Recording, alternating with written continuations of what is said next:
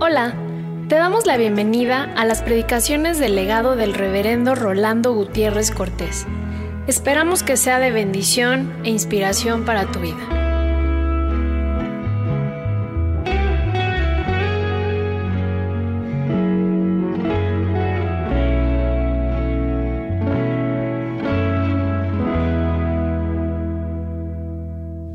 Bendice al precavido. El buen entendimiento da gracia, mas el camino de los transgresores es duro. Todo hombre prudente procede con sabiduría, mas el necio manifestará necedad. El mal mensajero acarrea de gracia, mas el mensajero fiel acarrea salud. Pobreza y vergüenza tendrá el que menosprecia el consejo. Mas el que guarda la corrección recibirá honra.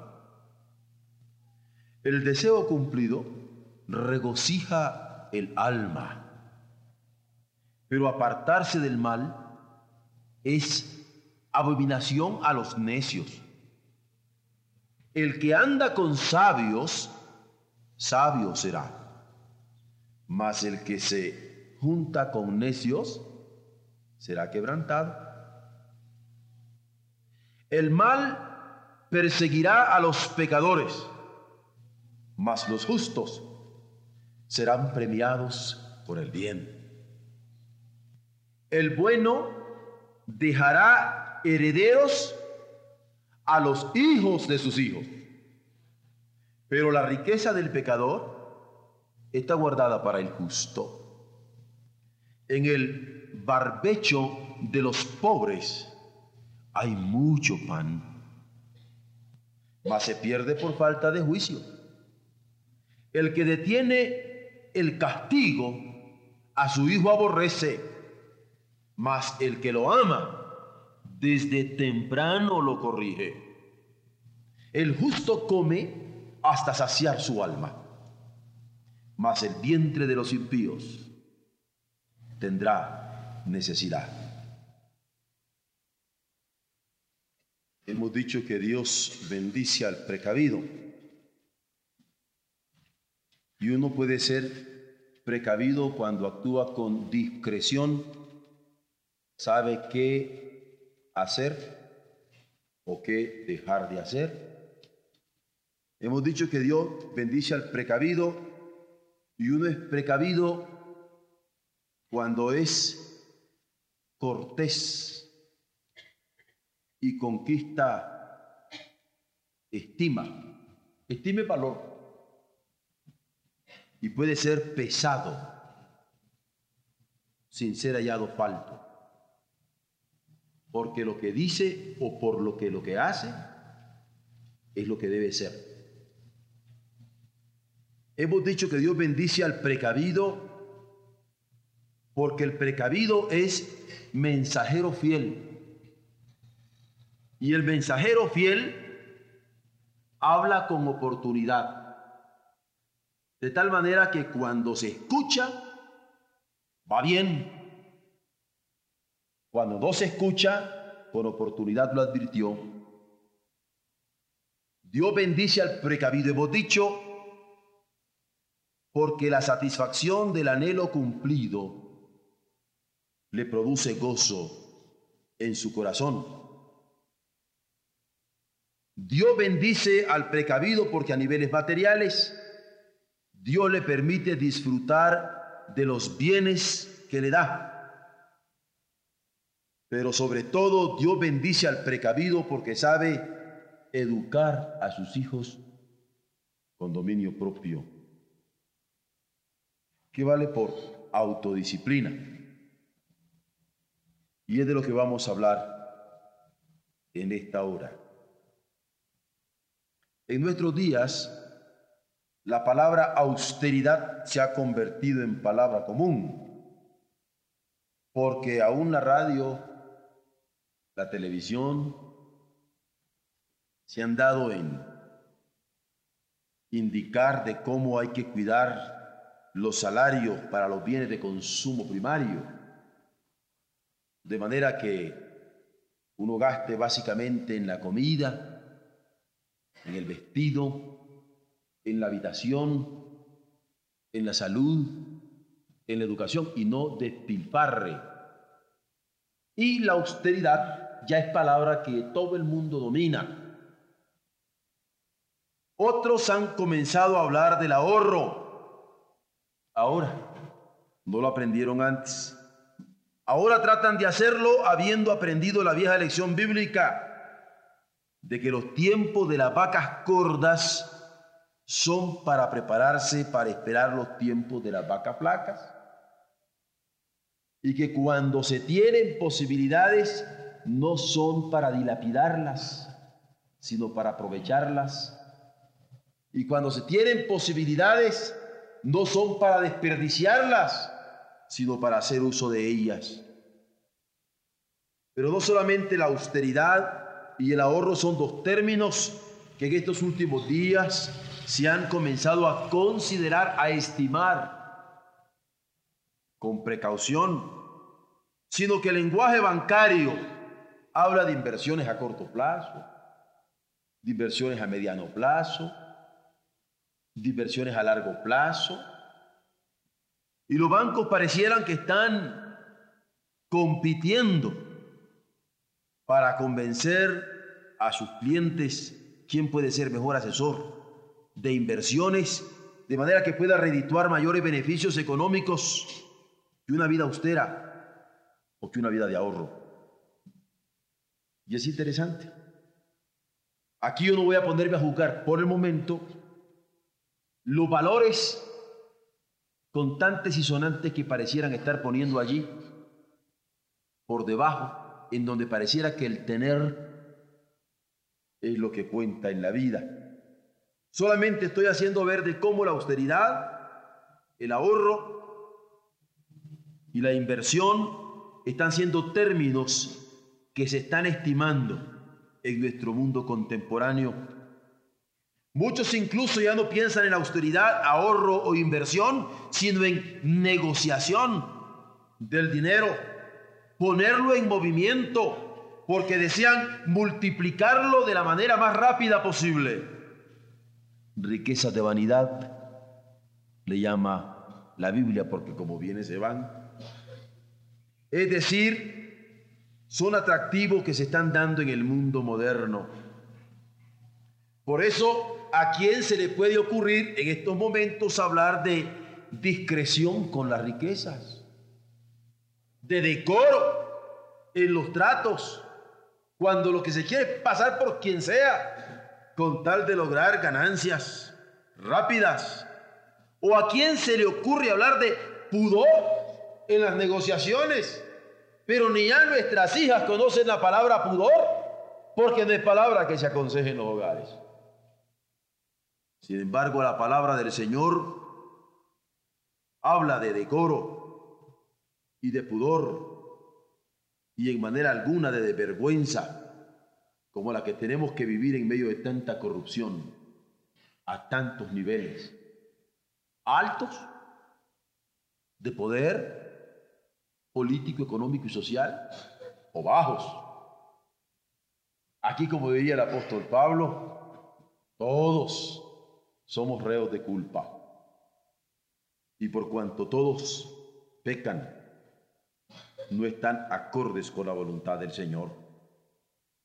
Pero la Biblia dice que Dios bendice al precavido, que con buen entendimiento actúa. No solamente acciona, que con buen entendimiento actúa con sabiduría. Es aquí donde la Biblia reprocha al necio con dureza. En donde exalta al mensajero fiel en donde fustiga, así con ese término, con ese verbo, fustiga la indisciplina y exalta la corrección. Alaba la gratitud del alma que bendice a Dios cuando ha tenido un deseo cumplido y la alienta para que le agradezca. Pero también la Biblia aconseja a los hombres con firmeza aconseja a los hombres a andar con sabios para hacerse sabios. Exalta el premio de los justos, a quien no solamente les es dado disfrutar las riquezas que poco a poco han acumulado, sino que pueden gozarlas con los hijos de sus hijos por haber actuado con juicio y ofrecido el castigo temprano que cada niño necesita. Esta es la gran bendición del precavido, que puede comer tranquilamente hasta saciarse y disfrutar de sus relaciones familiares con beneplácito. Claro que esto va en contraste con quien no puede comer a gusto, ni en su casa. No se puede saciar porque no tiene tranquilidad y no solamente a niveles físicos, sino que no puede disfrutar de sus relaciones familiares. Por eso digo, Dios fustiga al necio,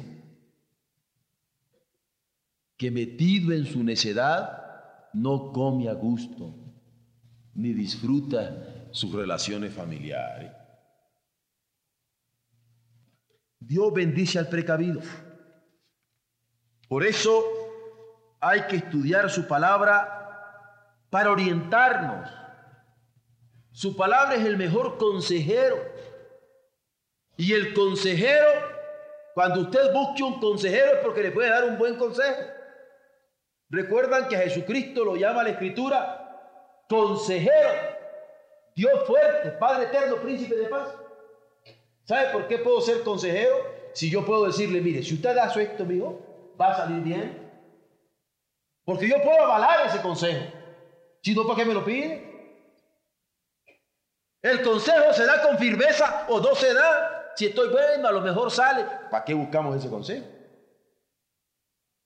La Biblia es clara. Aconseja con firmeza, con seguridad, con decisión. Hay que hacerle caso. No es solamente una manera de decir que la Biblia es nuestra norma de fe o nuestra norma de comportamiento, es nuestra consejera, es nuestra norma, es normativa. Hagámosle caso. Vamos viendo en la Escritura cómo Dios bendice al precavido. Dice, el buen entendimiento da gracia. El que tiene buen entendimiento, hasta lo buscamos porque da gracia. Esto afirma el Señor en su palabra. Y estimula a cultivar la inteligencia. Hay que cultivarla para tener buen entendimiento. Hace muy claro que el buen juicio gana aprecio y la cortesía concilia gracia. ¿Por qué no actuar con sentido común? ¿Por qué no cultivar inteligentemente la discreción y la cortesía que conquistan la estima de los que nos rodean?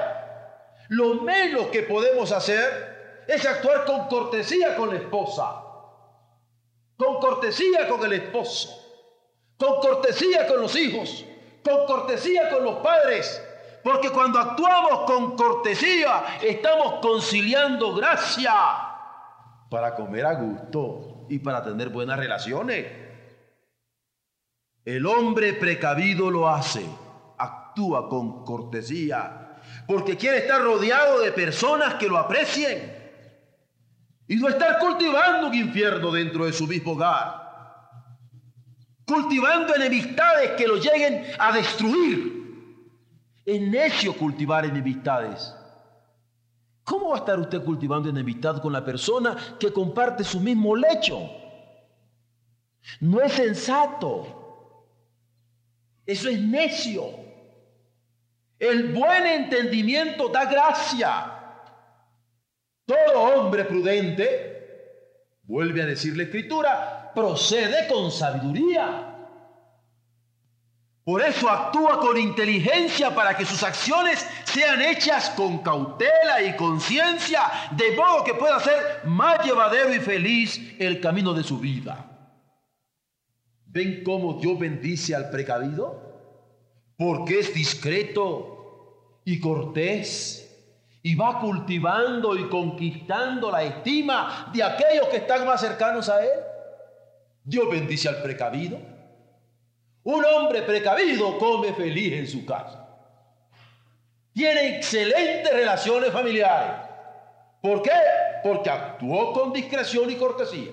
Una mujer precavida, feliz disfruta de su hogar y feliz disfruta de sus relaciones por la precaución con que trabaja.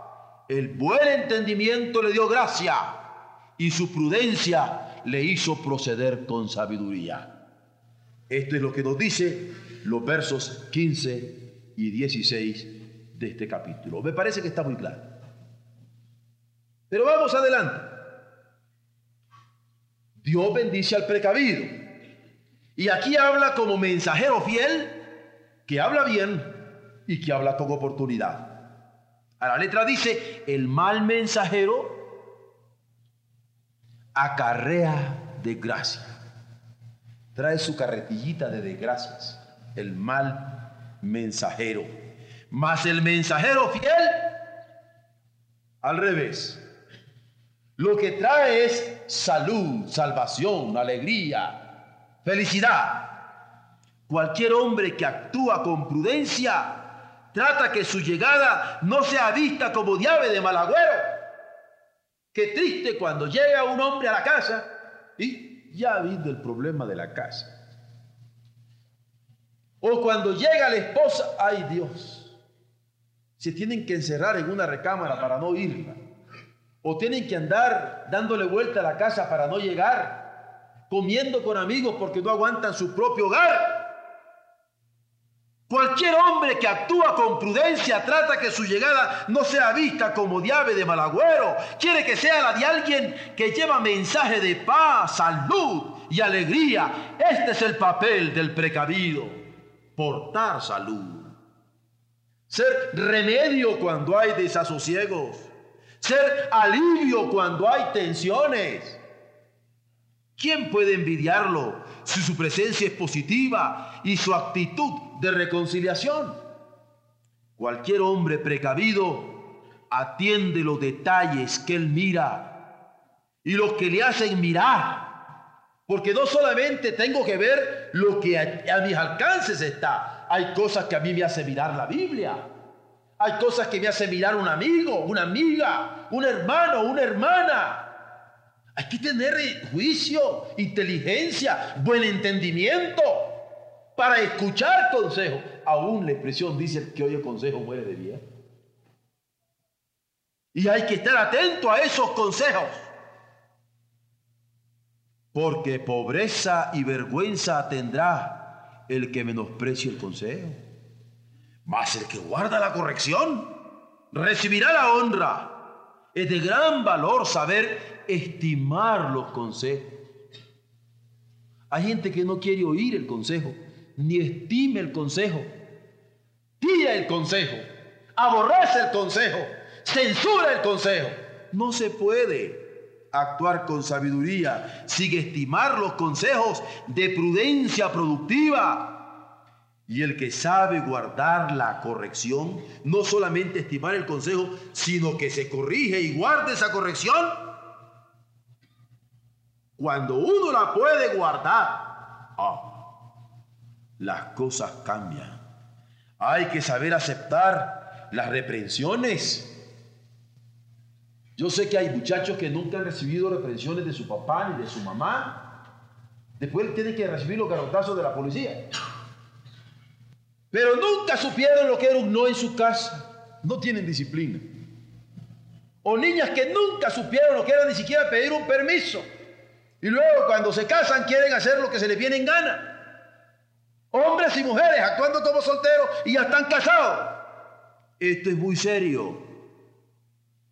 Los noes son tan necesarios como los síes.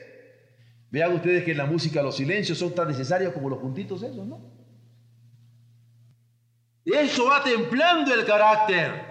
Y solo quien sabe aceptar el no o la reprensión logra honor. Y cuando se desoye la corrección, lo que se logra es acarrear miseria y vergüenza. Yo todavía no conozco un hijo que haya sabido escuchar los buenos consejos de sus padres. Ya no digo de la palabra de Dios, que ya ha tenido que avergonzarse de ello. El hombre precavido acepta la reprensión, oye la corrección, es precavido y Dios bendice al hombre precavido. La discreción está en su vida, sabe qué hacer y qué dejar de hacer y con decoro asimila lo saludable para su comportamiento. Porque no es una asimilación irreflexiva, irracional, sino una asimilación decorosa, saludable para su comportamiento. Pablo hay un momento que dice, leedlo todo, retened lo bueno. Era parte de la civilización. No todo lo que nos comemos nos ayuda. Hay parte que va al retrete. No todo lo que recibimos nos ayuda. Es un trabajo de asimilación y desasimilación. De eso se trata. De asimilar y desasimilar. Lo que no nos sirve, desasimilemos. Pero lo que nos sirve, asimilémoslo para salud. Porque Dios bendice al precavido que sabe asimilar la reprensión y la corrección. El mal mensajero acarrea de gracia, mas el mensajero fiel acarrea salud. Pobreza y vergüenza tendrá el que menosprecia el consejo, mas el que guarda la corrección recibirá la honra. Dios bendice al precavido le da satisfacción de un anhelo cumplido. Porque el anhelo cumplido es gozo al corazón. Cuando uno está suspirando por algo, queriendo algo, deseando algo y se le cumple, ¡ah! uno está feliz de la vida, salta, brinca, dice, lo logré. El deseo cumplido, dice la Escritura, regocija el alma. Las aspiraciones del hombre las regocija justamente el deseo cumplido, porque Dios atiende lo íntimo del corazón. Ahí me encanta ese himno que cantábamos anoche. Y hasta el íntimo deseo que en mi pecho se anidó, sin que el labio lo expresara, en su oído resonó. Cuando yo comentaba con mi hijo esta mañana la letra de ese himno, mientras nos alistábamos, me dice, qué poético y qué teológico. Y es que es cierto, hasta el íntimo deseo que en mi pecho se anidó, cuando uso un deseo íntimo, honesto, de acuerdo a la voluntad de Dios, porque Dios no se molesta con lo que nosotros deseamos. Si es honesto, si es bueno, sin que el labio lo expresara, en su oído resonó. Dios atiende lo íntimo del corazón. Y como dice el himno, hasta el íntimo deseo que asanida en el pecho, sin que el labio logre expresarlo, resuena en sus oídos. ¿Se imaginan ustedes todo lo que estoy yendo ahorita a Dios? En un primer domingo del año, en un primero de enero del año esos deseos íntimos de su alma. Limpitos, limpitos, limpitos, que están ante el trono del Señor. Dios los oye. Esto es lo que dice la Escritura. Que el Señor oye a los suyos. Y cuando el justo reconoce en sus caminos la gracia del Señor, que le bendice sin ningún mérito de su parte, sino porque le agrada en sus caminos de justicia, hay gratitud profunda que se vuelca en culto de alabanza al Señor. Es cuando aflora el anhelo de culto, porque Dios me bendijo. Yo quiero bendecirle, porque Dios me bendijo, yo quiero alabarle, porque la presencia de Dios es dulce al alma y las bendiciones que se tienen se reconocen vendidas de sus manos. ¿Quién ofrece culto al Señor cuando siente el deleite de su presencia por bendiciones que recibe de Él? ¿No les ha pasado que a veces les llega a las manos algo? ¿Que a veces llega a su casa algo? Que nunca hubieran soñado ustedes. De repente dicen, pero ¿cómo? Hermanos, es la hora de dar culto, es la hora de alabar, es la hora de bendecir al Señor. Solo el necio no rinde culto porque piensa que todo se lo merece y aún es capaz de pelear por no apartarse del mal. ¿Yo por qué voy a dar culto? Es más, yo quiero estar en el mal y se empecina estar en el mal. Solo el necio puede hacer esto, pero el precavido acepta la reprensión, oye la corrección, la guarda. El justo rinde culto con gratitud, reconoce del Señor las bondades de su amor. La bendición del precavido es deleitarse en las bendiciones del Señor y ofrecerle culto. Es gozo que se traduce en ofrendas de olor suave ante el altar, canto de alabanza, oraciones de dependencia, espíritu ferviente y servicio para agradarle en los quehaceres del reino. Esto es propio de sabios. El que anda con sabios será sabio. Un contraste en el Nuevo Testamento es el de Pablo cuando dice, las malas compañías corrompen las buenas costumbres. En una admonición pastoral, la recuerdan, de parte de Pablo. Pero aquí es, el que anda con sabios es sabio. Nosotros tenemos en castellano también una expresión, el que a buen árbol se arrima, buena sombra le cobija. Y un muchacho que es sabio busca compañías sabias. Y una jovencita que es sabia busca compañías sabias. Y un matrimonio que es sabio cultiva relaciones sabias, no necias. Porque el sabio que anda con sabios va a ser sabio, así como los justos serán premiados con el bien. Muchos critican esto y piensan que nosotros seguimos a Dios solo por interés. Pero ¿qué hacemos? Las bendiciones de Dios vienen en el paquete de la fe. Cuando yo creo en Él, Él me bendice y me da bien. Y todo lo que tengo lo reconozco venido de Él. Y gloria al Señor cuando me da bien, que puedo compartir, que puedo gozarme con Él, hay advertencia aquí para quien recibiendo bendiciones del Señor le alaba fervientemente. Pero para quien prefiriendo juntarse con los necios no debe sorprenderse cuando sea quebrantado. O al querer andar en camino de pecadores, lo que logrará no es solamente ser entristecido en sus días por alguna depresión de ánimo, sino perseguido por el mal. Y qué terrible ser perseguido por el mal. Si a uno hasta le dicen, Claro que yo no estoy diciéndolo como consejo, no se me vaya a entender. Dice, hazte una limpia. Porque lo andas hasta como que lo anda siguiendo el mal. Pero no es problema de brujería. Es problema de pecado y de necedad y de insensatez. Porque el que siembra vientos recoge tempestades. Si siembra insensateces, es lo que voy a recibir. Eso es todo. Pero si siembro con sabiduría, todo lo que el hombre sembrare, eso también segará. Si se siembra para la carne, dice el apóstol, se segará corrupción. Pero si se siembra para el espíritu, ¿qué se segará? Vida eterna. Cosecharemos bendiciones. ¿Por qué no anhelar la bienaventuranza del varón? Que no anda en camino de pecadores, ni en silla de escarnecedores se siente. Este Salmo 1 es salmo que tener colgado en el lugar donde se estudia cuando uno es muchacho.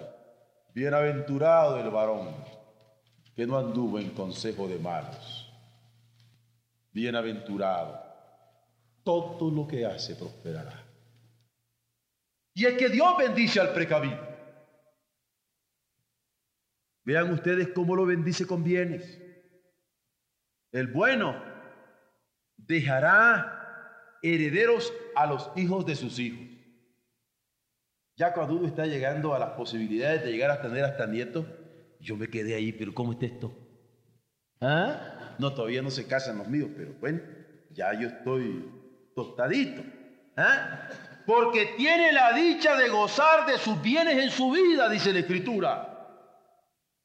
Usted tiene la dicha de gozar de sus bienes en su vida, pero puede compartirlos con sus hijos y disfrutarlos con sus nietos. Qué lindo es como abuelo poder disfrutar a los nietos y disfrutar con los, con los nietos la salud y las posibilidades que el Señor nos haya dado. Fue precavido. Ahora Dios le permite que sus bienes lo pueda disfrutar con los hijos de sus hijos. Dios bendice al precavido. Puede compartirlo con sus hijos y puede disfrutarlos con sus nietos. Aquí yo el verbo disfrutarlos lo puse asesorado por algunos abuelitos porque les he dicho yo que se siente. Dicen que se siente diferente. ¿Ah? Porque como abuelito uno tiene otra dimensión que yo todavía no conozco, pero dicen que es una ternura exquisita. Un nieto es algo fuera de serie, una nietecita.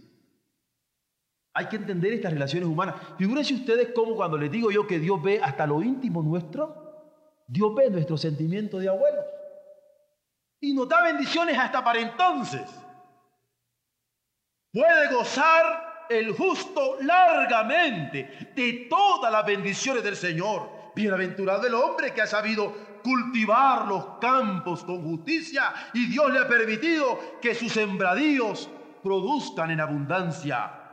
Él ha tenido la bendición del pobre que aún del erial saca sustento. Cuando yo me he visto con entre la población campesina en nuestro México, una gran parte de la población nuestra es indígena. Y me ha llamado la atención cuando he ido por las carreteras y me he querido adentrar un poco para ver las situaciones de sus eh, vidas, de cómo siembran en medio de rocas, en medio de rocas su frijolito, su paisito, ¿no es cierto? Los sembradíos son diferentes, no son las grandes eh, eh, extensiones de los algodoneros, por ejemplo, que tienen eh, tractores y que tienen avionetas para andar fumigando. No, están sembrando hasta entre rocas y ahí están cosechando su maicito, ahí están cosechando su frijolito, ahí están cosechando sus calabacitas, ahí están cosechando picandito. ¿Cómo Dios puede darles la dicha de que aún del erial, del pedregal, de la zarza, saquen frutos. Dice el justo, el justo, pareciera, pareciera campesino que de sus barbechos, de sus cultivos rudimentarios, puede sacar fruto. Y es que el justo tiene esos frutos, se alegra en esos frutos, le da abundancia. Así lo asegura la Biblia. En el barbecho de los pobres hay mucho pan, porque el Señor les permite que se satisfagan con lo que cultivan y no que el producto de sus cultivos se revierta en ruina para sus vidas. ¿De qué sirve cultivar frutos y no poderlos comer? ¿De qué sirve tener riqueza sin poderla disfrutar. Dios bendice al precavido que con discreción y cortesía conquista estima de los que le rodean, que con sabiduría se constituye en mensajero fiel para dar palabra de salud. Con toda oportunidad que cuando un anhelo le ha sido cumplido, lo brinda en el culto. con toda generosidad. Y por último, Dios bendice al precavido porque el precavido educa. Educa comenzando con sus hijos en el dominio propio. Un hijo bien educado no es el que se porta bien aquí, pero mal en Tequiquiapa. Hay algunos hermanos que me dijeron que qué sé yo de Tequiquiapa. Es lo primero que se me ocurre y algunos como ahí han tenido algunos problemitas piensan que es que me dijeron. Bueno, pero podría ser en otro lado. ¿Verdad? Pero un buen hijo educado no es uno que se comporta muy bien delante de uno, pero mal cuando está afuera. No, no, no, si es la autodisciplina. Yo me porto bien porque yo soy hijo de Dios. Porque yo soy cristiano. Yo me porto bien porque yo he sido creado para santidad y he sido redimido para santificación. Yo me porto bien por eso. Ahora, el hombre sabio educa a sus hijos en la autodisciplina. Si se entiende lo de la autodisciplina, no es muy grande esa palabra. Para que me lo entiendan, cuando ustedes lavan los baños los sábados en la casa porque los manda su papá, bueno, lo hacen por disciplina, cuando lo hacen. Pero cuando ustedes saben que hay que lavar los baños, que hay que arreglar la casa, que hay que barrerla, que hay que hacer las cosas, ah, entonces es autodisciplina. Cuando ustedes se preocupan por las cosas de la casa, se les ocurre algo. Eso es autodisciplina. Pero cuando se comportan bien, porque ahí está papá, no digo cuando esté el pastor, porque a veces he oído que dicen aguas, ayude el pastor, digo, dice usted. Eso no es autodisciplina. Si lo que queremos es que tengan autodisciplina. Y es lo que aquí nos va a estar diciendo la Biblia. Un justo es precavido. Y lo que está cultivando es carácter en el hijo. Es carácter en la hija. Ese es el carácter. Que no vienen al culto porque los trajo papá. Claro, todos son invitados y bienvenidos. Sino porque quieren venir. Porque se gozan. Yo estaba comentándole a mi señor el miércoles. Estaba yo un poco malito. Porque he andado así un poco molesto. Ahorita ya me estoy dando gusto porque ya, si salgo de ahora, ya tengo esperanza de aquí al miércoles, pero tenía la, gran, amenaza de anoche y de ahora, ¿no? Pero de repente me vi rodeado con mis viejos tiempos. Estábamos como unos 8, 10, 12 muchachos. Qué cosa linda. Y le digo a veces, pero estabas en el sereno, le digo yo, con los muchachos, no tengo sereno. ¡Qué felicidad! Porque no son muchachos que me los trajeron acarreados nos gozamos estar en la palabra, en, la iglesia, en los atrios del templo, en las conversaciones constructivas. Y estábamos hablando de novios, ¿eh? Pero eso es constructivo, porque vale más hablar de ellos a tiempo. Y yo gozamos mucho, pero me deleité que lloré cuando oraba esa noche. Tenía días de no tener una conversación rica con los muchachos. Es gozo de ver que allí están, porque allí están el miércoles habían venido, veníamos a adorar, era el último miércoles del año. Y veníamos a agradecer al Señor. Y todos estábamos juntos y platicábamos. Ninguno vino porque su papá los mandó. Ahí se los aseguro. ¿Sí se acuerdan? Cago con gozo. El que detiene el castigo a su hijo aborrece. Y castigo hay que entenderlo bien. Hay toda una teoría sobre el castigo. Hay castigos negativos y hay castigos positivos. Un castigo negativo. El niño tocó algo y yo, pau, pau, le doy. Y no lo vuelve a tocar. Es un castigo que llamamos negativo. Pero hay algo que hizo el niño que es muy bueno y decimos, qué lindo, mi hijo, adelante. Es un castigo positivo. Todo lo que estoy haciendo es conduciendo su conducta su comportamiento, su manera de comportarse. Ahora, cuando yo puedo tener castigo, negativo o positivo, sería como en castellano decimos, traerlos a mecate corto. Mecate corto es como que uno va así, jaladito algo, ¿no? Al ojo del amo, dice el dicho también. Cuando nosotros somos sabios, tenemos que tener cuidado con el castigo de nuestros hijos. La Biblia habla de castigo.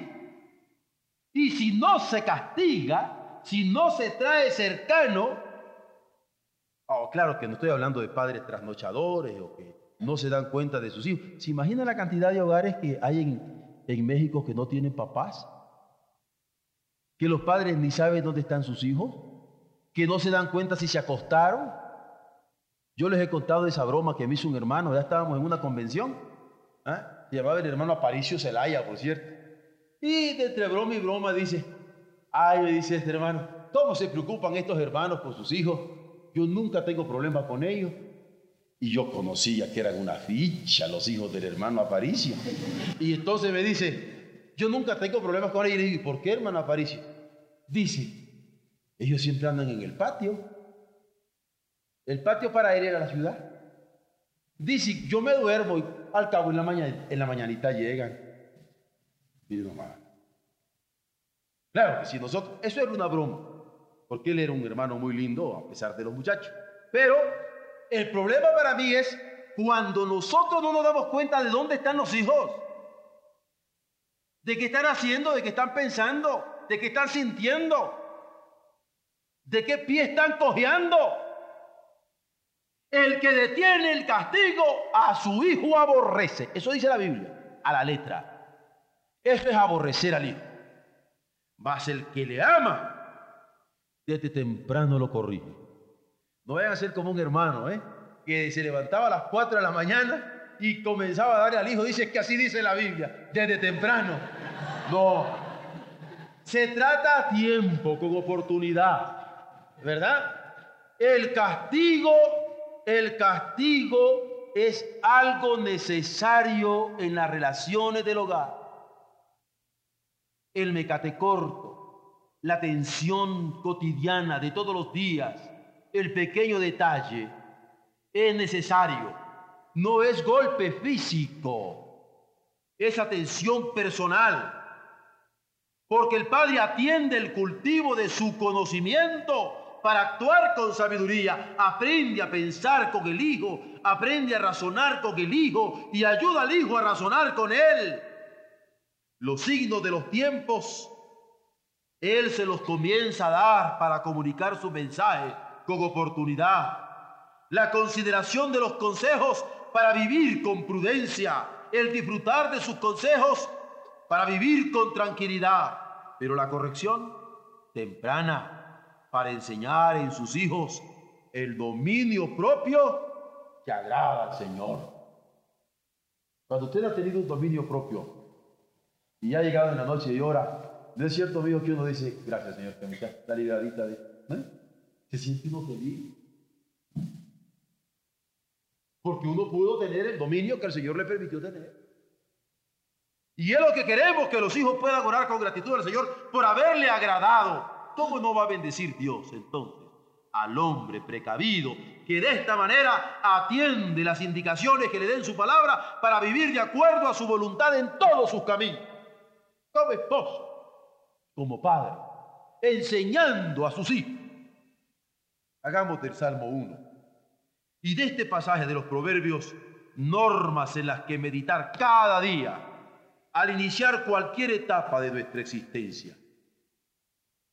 Voy a leerlo, el Salmo 1, porque hay que grabar, grabarlo en nuestro corazón, dibujarlo. Bienaventurado el varón que no anduvo en consejo de malo, ni estuvo en camino de pecadores, ni en silla de escarnecedores se ha sentado, sino que la ley de Jehová está su delicia, y en su ley medita de día y de noche. Será como árbol plantado junto a corrientes de aguas que da su fruto en su tiempo, y su hoja no cae, y todo lo que hace y todo lo que hace prosperará. No así los malos, que son como el tamo que arrebata el bien. Por tanto, no se levantarán los malos en el juicio ni los pecadores en la congregación de los justos, porque Jehová conoce el camino de los justos, mas la senda de los malos perecerá. Alguna vez me preguntaron, ¿por qué dice aquí la escritura que no se levantarán los malos en el juicio? Porque no se vale que algún malo diga, Señor, ¿y yo qué? Tú no tienes derecho ni de hablar, hijito. Malditos al fuego eterno, es lo que le dice Jesús. No puede levantar. El justo puede ver el rostro del Señor. Seamos precavidos, echemos mano de esta bendición, porque Dios bendice a los precavidos. Es lo que nos enseña el libro de los proverbios. Que Dios nos bendiga en 1984. E hijos de mi alma, jóvenes, Salmo 1, con una dedicatoria personal. A mí.